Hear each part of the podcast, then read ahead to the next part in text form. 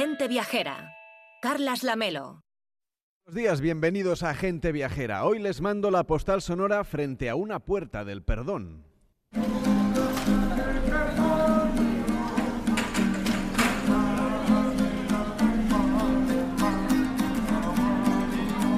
Escuchamos de fondo a un músico que rasga su guitarra para que las ondas sonoras reboten en los altos muros que delimitan el recinto de la mezquita catedral de Córdoba.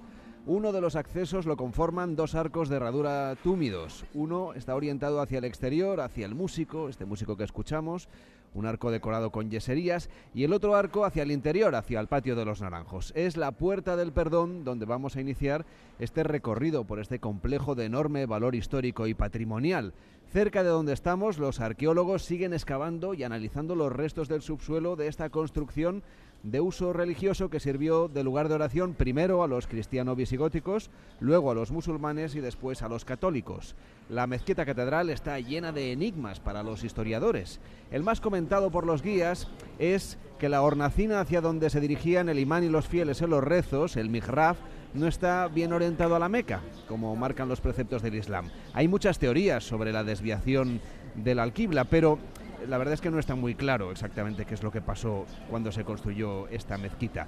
Pero esta no es la única gran duda que tienen los expertos. La construcción de la mezquita fundacional de Abderramán I se llevó a cabo además en un tiempo récord para la complejidad de su estructura, una duda que también están intentando resolver los arqueólogos y todavía hay lagunas, por ejemplo, en el relato histórico. Preguntas que tratan de resolver los historiadores apoyados en las piedras que sustentan este complejo que es patrimonio de la humanidad. Más allá de la Basílica Visigoda de San Vicente, el origen de la espiritualidad documentada de este sitio, justamente esa basílica, bueno, creen que en realidad no fue solamente un templo, una basílica, lo que había aquí en tiempos previos a la dominación musulmana. Cada vez hay más evidencias de una agrupación de construcciones de uso religioso, lo que acrecenta el interés por este edificio monumental y también, claro, por sus orígenes. De lo que no hay duda es de su singularidad y de su armonía constructiva. Desde el Palacio de los Naranjos, perdón, desde el Patio de los Naranjos de la Mezquita Catedral de Córdoba en Andalucía, les mando hoy la postal sonora de gente viajera.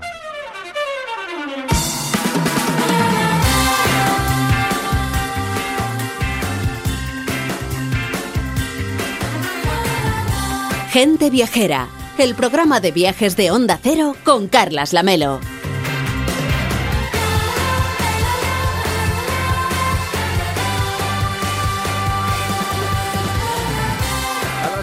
Las 12 y 10, las 11 y 10 en Canarias. Hoy Gente Viajera se emite en directo desde Córdoba, ciudad universal, patrimonio de la humanidad. Vamos a conocer sus patios, sus monumentos, su gastronomía y su legado histórico, porque Córdoba es mucho más de lo que imaginas. Les saludamos desde la sala Oribe, con el patrocinio del Ayuntamiento de Córdoba. Víctor Herranz, ¿cómo estás? Buenos días. Muy buenos días, Carles. Bueno, venir a Córdoba es siempre una buena idea, ya sea durante las cruces, los patios, la Semana Santa, la feria, las Navidades, los carnavales, el Puente de Mayo, la romería. Mire usted si tiene lista de cosas que puede venir o excusas para venir a Córdoba. El Festival de la Guitarra, el del Caballo, los festivales de flamenco, los de blues, la verbena, los mercados gastronómicos, las degustaciones, las catas o simplemente durante un fin de semana y porque usted quiera, no necesita excusa, porque es muy agradable venir aquí a Córdoba, que además estamos disfrutando de unas temperaturas realmente envidiables hoy. Desde luego aquí no se aburren y con excepción de los meses más duros del verano, que refresca un poquito por la noche, pues aquí se vive, se disfruta, se sueña y se come de arte. La tranquilidad que se respira paseando por sus calles y la judería pues siempre nos acompaña.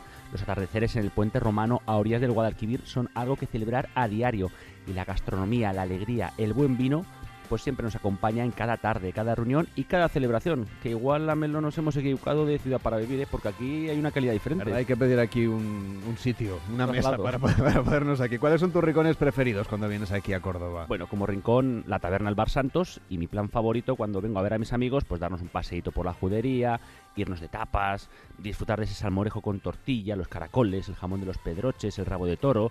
Bueno, una maravilla. Por cierto, le pregunté a Jesús Maldonado, el actual propietario del Bar Santos, famoso por sus tortillas de 25 centímetros de diámetro y 16 de altura, cuál era el secreto de sus tortillas y esto fue lo que me contestó. Mucho amor, mucho cariño, ahí ya la hemos ligado. Vamos, que no te soltó prenda, no te dio la receta, ni el secreto, ni nada. Nada, nada, lo tienen bien guardado, más que la Coca-Cola.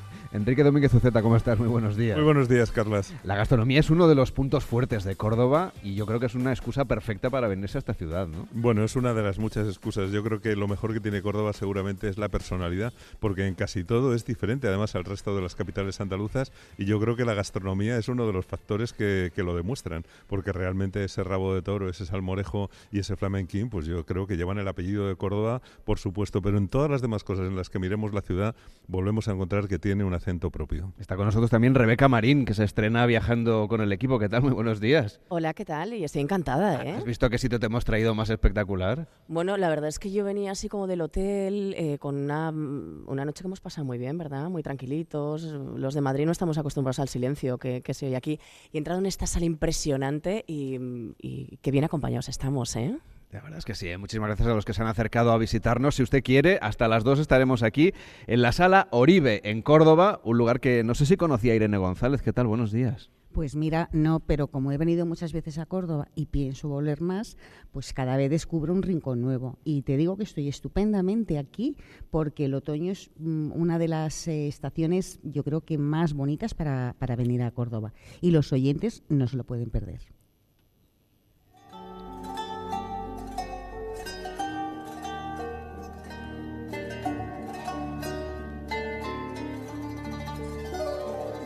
Les contamos una de las primeras visitas que pueden hacer cuando vengan aquí a Córdoba de forma accidental. En 1903 se hallaron los restos de unos baños árabes en el campo de los Santos Mártires. Sin embargo, no fue hasta 1961 cuando un grupo de historiadores cordobeses sacó a la luz esta construcción, dejando constancia de la gran envergadura de este lugar. Son los baños que hemos estado visitando, les llamaron los baños del Alcázar Califal, Víctor. Desde luego, unos baños o yacimientos contiguos al desaparecido Alcázar Omeya, al cual con toda seguridad pertenecían y que posiblemente fueron los más importantes de la ciudad, según nos cuenta Enrique Ortega, que es jefe del Departamento de los Museos Municipales. Bueno, estos baños son un, es, en realidad un yacimiento visitable, no es un museo como tal, sino un yacimiento en el que se permite la visita y hay como tres grandes zonas, ¿no? La zona de los, baños califales, luego hay un salón de recepciones de época taifa y luego unos baños almohades posteriores, ¿no?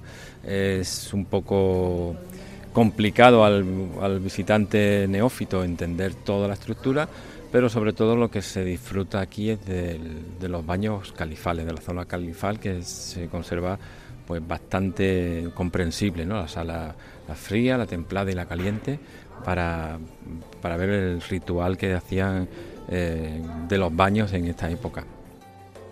Las abluciones y la limpieza corporal, pues como saben los oyentes, constituían una parte esencial de la vida del musulmán y eran preceptivos de la oración, además de constituir pues un rito social, algo que podemos disfrutar y descubrir en nuestra visita a este yacimiento. Esto en realidad eran unos baños casi protocolarios, ¿no? Para recibir a, la, a las visitas, ¿no? No eran unos baños de uso eh, de muchas personas, sino para recibir con la liturgia del baño a ciertas visitantes, ¿no? Y ahí ya pues comenzamos, se abre un abanico grandísimo de posibilidades, de historias, de reconstrucciones que van hasta historias de traiciones, intrigas, hasta simplemente pues lugar de negocios de, o de acuerdos, ¿no? Y por cierto, Lamelo, aquí en Córdoba todavía podemos disfrutar de estas tradiciones, no en estos baños Omeya, que son pues un monumento histórico, pero sí en otros, como por ejemplo la Hospedería Baños Árabes Córdoba, o si no, en el Hammam Al Andalus. Ahí podremos disfrutar de aguas calientes, frías, masajes. Ahí bueno, sí que hay que llevar bañador. Exactamente. Los que estuvimos viendo ayer no, son de secano. Y por cierto, hay un evento en el Hammam Al Andalus, que es el Collar de la Paloma, que es teatro-danza en el mismo Hammam.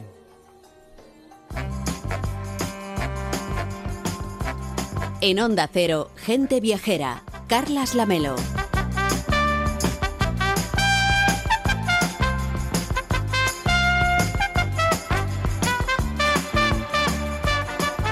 Estamos recorriendo Córdoba en otoño, que es buen tiempo y un ambiente espléndido para pasear por calles estrechas y llenas de encanto, visitando los monumentos que la han llevado a estar en la lista de patrimonio de la humanidad. Pasear incorporando la cultura a nuestra manera de disfrutar las ciudades, como hacemos siempre con Enrique Domínguez Uceta, que nunca falta a la cita cuando este programa viene a Córdoba, claro. Bueno, ya sabes, Carles, que me encanta Córdoba, donde siempre disfruto del encanto de una ciudad estupenda, peatonal en su centro, convivencial, paseable y gozable. Eh, está llena de misterio y de fascinación en su casco histórico.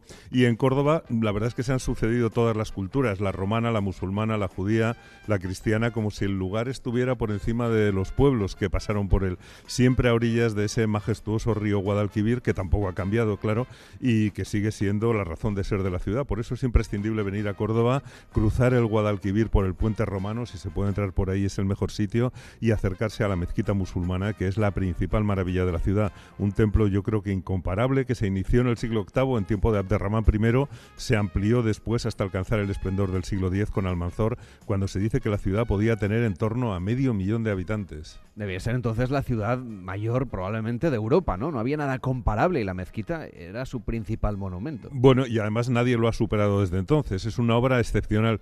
Quizás sea la mezquita más hermosa del mundo y el mejor templo que haya construido nunca la cultura musulmana. Es una obra maestra de arquitectura por rigor constructivo y también por la capacidad de fascinar sin necesidad de, tener grandes alardes estructurales. La mezquita, eh, como te digo, pues eh, es una obra excepcional, incluso después de que se incrustaran en su interior una capilla mayor y una nave gótica en el siglo XIV y más tarde incrustaran la gran catedral del siglo XVI. A pesar de eso, la mezquita siguió siendo impresionante, sigue siendo impresionante y ya se sabe que el propio emperador Carlos V, cuando vio lo mismo que hoy podemos ver nosotros, comprendió que habían cometido un error al destruir la integridad de aquella mezquita original, algo irrepetible, y dijo, habéis tomado algo único y lo habéis convertido en algo mundano. Quería decir que la mezquita es única y la catedral es una más. Es muy hermosa, pero es una más. Y yo creo que seas católico, musulmán o budista, es un pecado venir y no visitar la mezquita catedral. Bueno, eso desde luego, yo creo que es imperdonable. Imperdonable.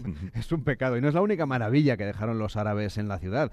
También podemos ir a visitar las ruinas de Medina Zahara, que son muy recomendables. Sí, la Medina Zahara esa que ahora se puede ver son los restos de un maravilloso palacio árabe que estuvo perdido y que ha sido recuperado recientemente recientemente, en términos relativos, en las afueras de Córdoba. Era un palacio de verano para el descanso al pie de la sierra, rodeado de jardines, pero también era una ciudad de gobierno, alejada del bullicio de, la gran ciudad eh, central que era Córdoba. Y yo creo que Medina Zahara seguramente es el lugar que mejor expresa la sensibilidad que tenían los musulmanes de la península ibérica, que yo creo que poseían el máximo refinamiento de Europa en su tiempo. En Medina Zahara se visita también el centro de interpretación, que es una obra de buena arquitectura moderna de Nieto y Sobejano, que han hecho un museo de la historia del monumento y de los restos que se han excavado. Y, la verdad es que lo que se ha excavado es solamente una pequeña parte de lo que había y de lo que seguramente sigue estando allí debajo. Pero eh, la visita es imprescindible porque ayuda a imaginar la Córdoba musulmana en todo su esplendor.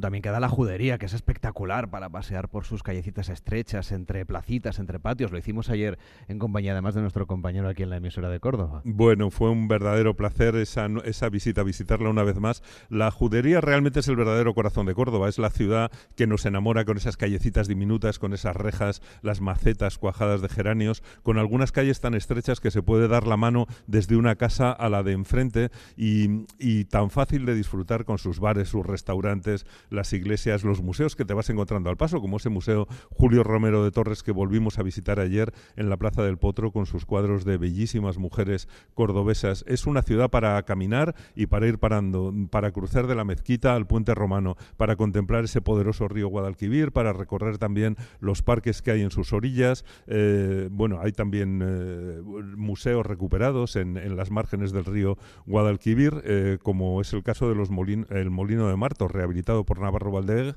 Y bueno, todo ese paseo es, una verdadera delicia. y la verdad es que no podemos olvidar que Córdoba abarca todo lo que se puede esperar de una ciudad histórica, palacios, los barrios cristianos de las iglesias fernandesas fernandinas, las que se levantaron a partir de su toma por Fernando III el Santo en 1236 y que yo creo que es donde vive esa Córdoba profunda y señorial. Eh, la verdad es que Córdoba tiene también otra joya que yo creo que es de visita obligada, el Palacio de Viana, con sus patios bellísimos, con, que son pues los hermanos mayores de esos patios tradicionales de Córdoba que todo el mundo conoce por el Festival de los Patios. Está con nosotros ya José María Bellido, que es el alcalde de Córdoba. ¿Cómo está? Bienvenido. Muy buenas tardes, muy bien, bien hallado. La verdad es que nos ha dejado impresionado este lugar y decíamos que esta sala Oribe no es de los lugares seguramente más conocidos de la ciudad. No, y verdad estaría bien tener ahora mismo una videocámara y que pudiera. Ah, ya hemos hecho fotos y vídeos y están en las redes sociales. Verlo porque tiene razón, no es de los sitios más visitables, es una sala municipal que utilizamos pues para programas como el vuestro, para exposiciones, para conferencias, pero es una auténtica joya de recuperación arquitectónica de lo que era una sala capitular entonces de, de la orden que tenía a su cargo toda la iglesia y todo este eh, entramado de templo que había aquí al lado y que hoy en día pues cumple esa misma función capitular para reunir a personas para hablar de otras cosas. La verdad es que llama mucho la atención porque yo había visto fotos, lo que usted decía de la webcam, mm. etcétera, había visto fotos, pero es que cuando entras, vemos como la puertecita es estrecha, cuando entras es que te impresiona muchísimo más. Sí, eh, impresionante y, la verdad es que está, está restaurado con mucho gusto, con una intervención, como veis, muy suave, eh, dejando eh, vivo el patrimonio que aquí existía, incluso esta grieta que ves aquí arriba a tus espaldas, que es un testigo del terremoto de Lisboa, que también llegó hasta nuestra ciudad y que en la recuperación se quiso dejar como un testigo. Si fuera de noche, la veríais iluminada, ahora se ve a simple vista, pero es verdad que, que la verdad es que es una maravilla que, me alegra que, podáis estar hoy aquí. Bueno, además esta sala forma parte del complejo en el que está el palacio, etcétera. Es decir, un lugar, Enrique, que también merece una visita, hay ¿eh? que incluir en nuestro recorrido por Córdoba. Pues sí, yo creo que es el mejor testimonio de que eh, la ciudad de Córdoba tiene muchas joyas escondidas eh, en, todos estos barrios que rodean el casco más antiguo. Yo, fíjate, yo tengo la sensación de que en el fondo Córdoba es una gran desconocida, porque quien viene un fin de semana no puede dejar de ver la mezquita, la judería, el Museo Romero de Torres, pero eso deja de fuera un patrimonio que haría de cualquier otro lugar, pues un lugar también de visita absolutamente imprescindible. Eh, por eso hay que ver los restos romanos, los monumentos musulmanes, pero también hay que visitar aquello que transformó la ciudad para convertirla en una hermosa ciudad cristiana. Desde el precioso Alcázar de los Reyes Cristianos, yo creo que se puede rememorar el tiempo en que Córdoba fue la punta de lanza para la conquista del reino de Granada musulmán y la riqueza que supuso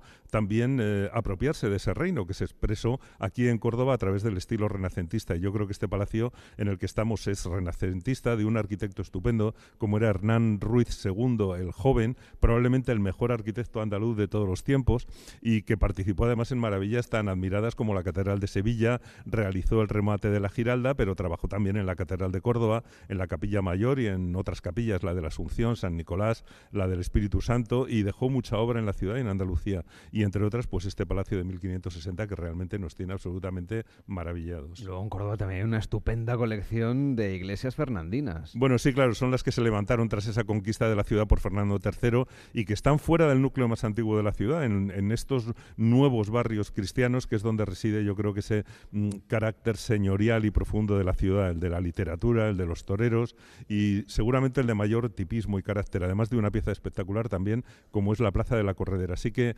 aprovechamos para recomendar la visita de la Córdoba Patrimonio de la Humanidad, pero también a salir de ese casco más reconocido y sumergirse en una Córdoba monumental y convivencial con pocos turistas y con muchos cordobeses, que también es muy agradable disfrutando de, pues yo diría, de esa calma elegante, repleta de la belleza de los barrios cristianos que rodean la ciudad medieval. Un fuerte aplauso, por favor, para Enrique Domínguez Uceta, que hoy nos ha hecho este recorrido por esta ciudad de Córdoba, aquí en directo en Gente Viajera a las 12 y 25, las 11 y 25 en Canarias. Carlos Lamelo, Gente Viajera.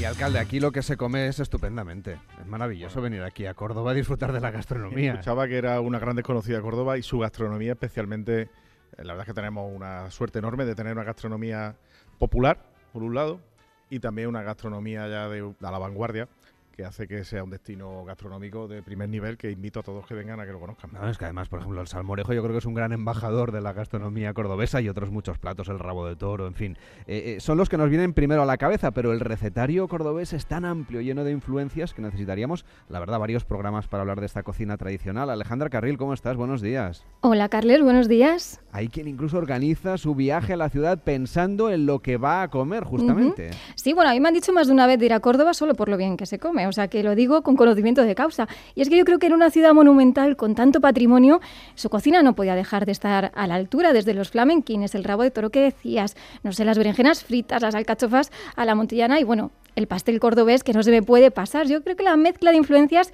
que viene desde los romanos, pasando por los árabes y las diferentes culturas que han habitado esta zona, algo tienen que ver, porque gracias a ellas la cocina tradicional reúne aromas, sabores e incluso nombres, como el de la mazamorra que nos lleva a otras épocas. Es una gastronomía que ha ido evolucionando, pero que gracias a los productores locales, a los chefs, mantiene su esencia. Nuestro siguiente invitado, sin ir más lejos, es la prueba de que al crecer entre fogones se puede adquirir esa pasión por el arte culinario que en su caso le ha llevado a ser uno de los grandes representantes de la gastronomía y de la alta cocina de Córdoba.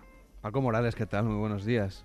Buenos días. Es chef del Nor Restaurant o del Nor Restaurante y del bar el eh, perdón el bar de Paco Morales, es decir que tiene usted doble mm, doble oferta en esta ciudad, ¿no? Sí, exacto.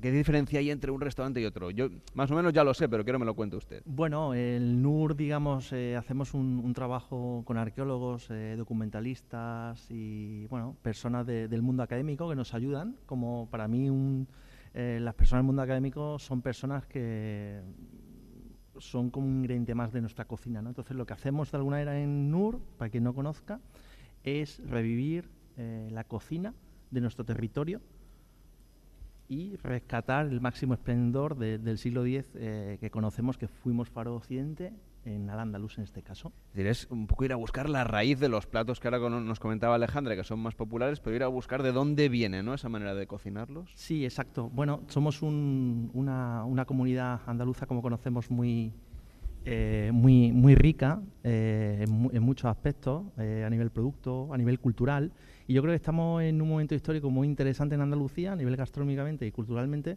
porque nos hemos despojado y nos hemos quitado, digamos, esta bueno, no sé si esta parte más o menos, pero lo que es interesante es que cuando viene alguien a Córdoba nos visita por nuestra cultura y por nuestra historia. ¿no? Entonces, bueno, en NUR lo que intentamos es eh, que descubran sabores antiguos y ponerlos en clave moderna. Cada año creo que en NUR siguen una temática diferente desde que abrieron en 2016. Es un recorrido por la historia en el que ahora ponen el foco en el siglo de oro. ¿Cuáles son estos menús que recogen el concepto? ¿Cómo vamos al siglo de oro a través de esta gastronomía? Hacerlo menos eh, complejo y hacerlo mucho más, sencillo, eh, lo que intentamos es cada periodo histórico, desde el siglo X hasta el siglo XVIII, durante ocho temporadas, hemos hecho una travesía bastante interesante a nivel social, cómo vivían y cómo se comían en aquella época. ¿no? En este momento, en este periodo histórico del siglo XVII, la travesía andalusí y el, periodo del fin del siglo de oro español, trabajamos eh, productos muy dispares, como la, la merluza, haciendo un guiño a una salsa de calabaza y venilla, haciendo un, bueno, un poco un guiño a, Francia, la ocupación que tuvimos aquí por, los franceses. O sea, que usted ha convertido la cocina casi en una serie de televisión. Sí, un poco nos cuentan. cada temporada, ¿no? Eh, no, podemos perder la anterior. Es un poco Juego de Tronos, está, está, muy bien visto, ¿no? al final, eh, cuando hacemos algo moderno que en nuestra cultura no tenemos muy identificado, la cocina de vanguardia, o cocina moderna, ¿no? Eh, es interesante en nuestro caso, gracias a la ciudad, para mí, eh, NUR no tendría sentido si no estuviera en Córdoba, poder eh, enganchar a este cliente que viene y nos visita año tras año y ver qué estamos haciendo, ¿no? ¿Cómo vive un cocinero como usted que tiene dos estrellas Michelin estos días previos? No me hable de usted, por favor. Pues no es la costumbre aquí en la radio. estos días previos a la, en fin, a que se falle de nuevo la entrega de las estrellas y las chaquetillas. Eh, buena pregunta. Bueno, pues por eso se la hago a usted. Ah, por eso te la hago a ti, que sí, yo. Sí, sí, sí. Bueno, pues siempre es un, bueno, es como los Reyes Magos, ¿no? Eh, para un cocinero o cocinera que se precie. Es, es, es un día muy especial para la gastronomía nacional e internacional Y bueno, esperamos eh, deseosos y de alguna manera, no te voy a mentir, ¿eh? un poco ansioso por saber qué, qué, va a pasar. Pero bueno, lo que tenemos muy, muy tranquilos es que la mezquita catedral que pregunta el alcalde que seguirá ¿no? en la ciudad de Córdoba. Sí, hombre, eso no lo van a. Exacto, eso, no, lo quita nadie, ni Michelin ni nadie. Es alcalde. Pobres de ellos que se acerquen. No se va a quitar con lo cual con, con, NUR seguiremos dando, dando caña e intentando estar por nuestros clientes, ¿no? De alguna manera. Bueno, además de la alta cocina, tenemos que destacar también la tradicional, la cotidiana que encontramos en las casas cordobesas y a la que dan espacio también en el bar de Paco Morales. ¿Cómo es esta propuesta? Sí, mira, muy, muy buena pregunta. Eh, como estáis haciendo el programa de Córdoba y estoy escuchando de la mañana viendo un poco, Córdoba es un poco esto, ¿no? Es un poco... Eh, somos quizás la ciudad andaluza más introspectiva, seguramente, pero hay mucha algarabía, hay mucho, hay mucha alegría, ¿no? Las calles, las tabernas, los patios, hay un ambiente en la ciudad eh, muy interesante y muy de, como yo diría, de alguna manera hay juerga elegante, ¿sabes? De, alguna manera. Pues oiga, eso lo hemos notado, además lo comentábamos, lo ¿eh? comentábamos ayer, alcalde, cómo, cómo se callejea uno pues con muchísima tranquilidad. Hay que venir a Córdoba en otoño, porque en, verano, por ejemplo, es estupendo, es cuando la gente tiene más días de vacaciones, etcétera, o en primavera, pero es que ahora en otoño nos hemos encontrado una ciudad que es que invita a ser recorrida, siempre invita a Córdoba a ser recorrida, pero es que fue muy agradable, por ejemplo, el paseo de anoche, ¿no? Ese punto elegante que decía el chef. Sí, Córdoba primero es una ciudad muy segura. Eh, los turistas nos lo dicen, nos dan un 8,9 en seguridad en la encuesta de satisfacción de la calidad turística y eso invita a pasearla también. invita a pasearla porque es un museo al aire libre. En fin, nosotros, como bien habéis explicado, más allá de nuestros cuatro patrimonios de todo el casco histórico, ahí conviven pasado judío, pasado cristiano, pasado musulmán, pasado romano, todo en perfecta armonía, todo con una secuencia en el tiempo que se explica también en nuestra geografía, en cómo está organizada la ciudad. Y esta temporada es magnífica porque, es cierto, en Córdoba muchas veces tenemos ese amenito, ¿no? Del calor que hace en verano. Pero eso tiene una cara de la moneda, esa cruz, que es que tenemos un otoño y un invierno muy suave, con unas temperaturas agradabilísimas que cualquiera puede venir a disfrutarla eh, y se completa con oferta, eh, ya no solo esa patrimonial y cultural, sino con una oferta gastronómica maravillosa, con ofertas de festivales. Tuvimos hace poco el Festival Flora, que es un festival internacional de creación de la flor. Que, Tuvimos a, una reportera de gente viajera recorriendo y lo contamos en el programa, conectamos en directo. Pues, pues, me alegra mucho porque eh, comprobaríais que es un festival también mm. único, ¿no? ¿no? ¿no? es por hacer patria chica, pero vienen artistas de todo el mundo a crear en flor, a actualizar algo que es muy nuestro, que es la flor y los patios, llevárnoslo al siglo XXI, al arte de vanguardia, y en general el, mezclar nuestras propuestas patrimoniales, históricas y culturales con esa algarabía elegante, que me encanta esa expresión, Paco, que, la voy a tomar como propia a partir de hoy, y con, la vivencia que hay en nuestras calles, con la experiencia que se vive, pues la verdad es que hace muy agradable la visita. Paco Morales, chef del Nur Restaurant y del El Bar de Paco Morales, gracias por acompañarnos y espero saludarle en Barcelona con las estrellas que tiene o alguna más. Bueno, veremos qué pasa. Muchas gracias. Hasta la próxima. Gente Viajera, el programa de viajes de Onda Cero con Carlas Lamelo.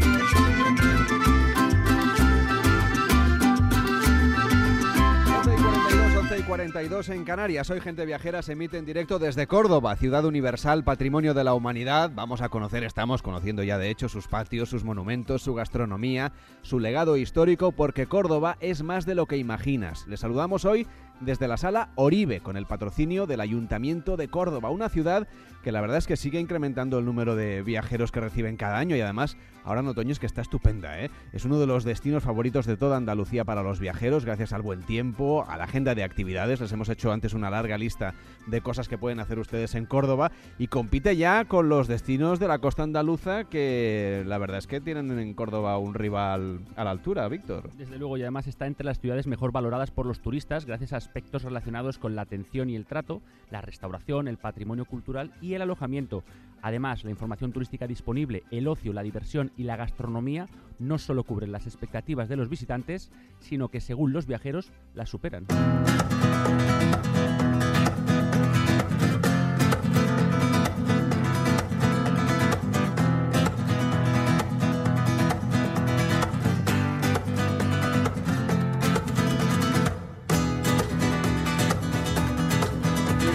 Esta sala Oribe en Córdoba nos acompaña su alcalde, que es José María Bellido, que ya venimos charlando con él desde casi el principio del programa, pero ahora quiero preguntarle por las fiestas navideñas. La gente está ya. El que no haya reservado cosas, por ejemplo, para ese enorme puente que tenemos este año en diciembre o para las semanas de Navidad, la verdad es que tiene una, en Córdoba una muy buena opción. ¿Cómo están preparando ustedes las Navidades? Pues muy enfocado a la familia. Yo creo que las Navidades son fechas familiares. Incluso también en los viajes, en el turismo, nos lo planteamos hacer siempre con la familia, con los hijos, con, los hermanos, con los abuelos. Muchas veces incluso familias enteras que se desplazan varias generaciones. Y, aquí lo, enfocamos así. Eh, sumamos a nuestra oferta habitual, que bueno, ya la habéis tratado suficientemente, pues actualizar nuestro patrimonio con los patios en Navidad. ¿Por qué? Porque la fiesta de los patios, que es en mayo, lo que tenemos concedido como patrimonio es la convivencia que había en los patios, es las vivencias que se tenían allí. Y en Navidad también se convivía en patios. Y se abrían los patios por los vecinos, y se hacían allí las fiestas, y se cantaban villancicos, y se bailaba. Y esa tradición que se tenía en Navidad en los patios, pues ahora la rememoramos abriendo también, gracias a los cuidadores, gracias a los propietarios, pues los patios durante varios fines de semana en Navidad, con rutas por las tardes. Luego eh, hay otro patrimonio que nosotros compartimos, que no es exclusivo nuestro, un patrimonio mundial, que es el flamenco, y también a lo largo de toda la Navidad, pues hay muchas actuaciones flamencas, de villancicos, de zambomba, que es una tradición muy andaluza, que en Córdoba además en los últimos años está ganando peso y es muy atractiva.